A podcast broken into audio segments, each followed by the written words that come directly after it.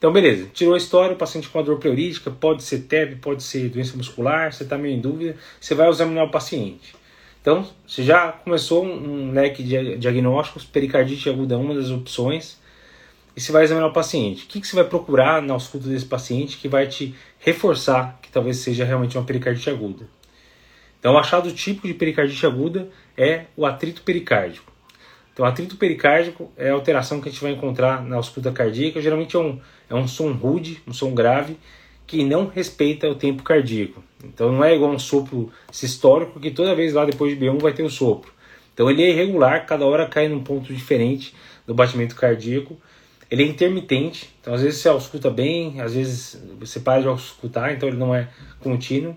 E ele tem um som mais rude, não, não parece tanto um sopro. Se você nunca ouviu um, uma ausculta de atrito pericárdico, uma coisa que eu geralmente sugiro, se você tem acesso, né, o TI que tem pós-operatório de cirurgia cardíaca, é bem comum os pacientes nos primeiros dias após a cirurgia cardíaca é, apresentarem atrito pericárdico e não, geralmente não quer dizer muita coisa, é só por um processo inflamatório de manipulação lá da região cardíaca. Então, se você se atentar no exame físico desses pacientes no pós-operatório, muitas vezes os pacientes têm lá uma ausculta discreta de derrame pericárdico e você começa a pegar o jeito lá de como reconhecer um atrito pericárdico. Mas com essas características dá para ter uma noção. Além de atrito pericárdico, o que, você precisa ver? Você está pensando em, em é, pericardiopatia, em derrame, né? O que, que vai te levantar um alerta que esse paciente não tem só uma pericardite aguda, mas ele tem um derrame pericárdico que pode ter problema com tamponamento. Isso eles adoram perguntar em prova e caiu há dois anos atrás, na verdade é a tríade de Beck, né? É o clássico para a gente pensar em tamponamento cardíaco. Então é um paciente que chega hipotenso, com bolhas hipofonéticas e com estágio jugular. Então, paciente hipotenso, estágio jugular que você não consegue usar direito as bolhas, se o cara colocou isso na prova, ele está querendo falar de tamponamento cardíaco.